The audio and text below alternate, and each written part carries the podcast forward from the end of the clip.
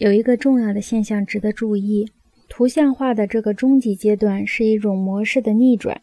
波德莱尔和贝尔纳观察到的身心世界根本就不是照片的世界，而是一套非视觉关系。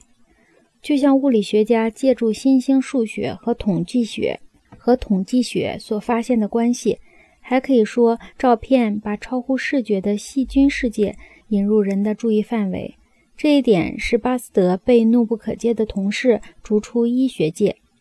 正如萨缪尔·莫尔斯无意之间投身于非视觉的电报世界一样。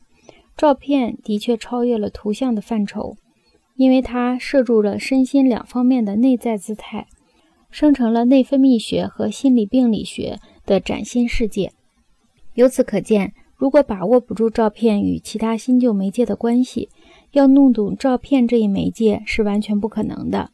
因为媒介作为我们身体和神经系统的延伸，构成了一个生物化学性质的互相作用的世界。因为新的延伸在不断的发生，这个世界必然要永不停息地谋求新的平衡。在美国，人们能容忍自己在镜子或照片中的形象，可是他们听见自己录下的声音却感到很不自在。照片世界和视觉世界是使人感到安稳的麻醉区域。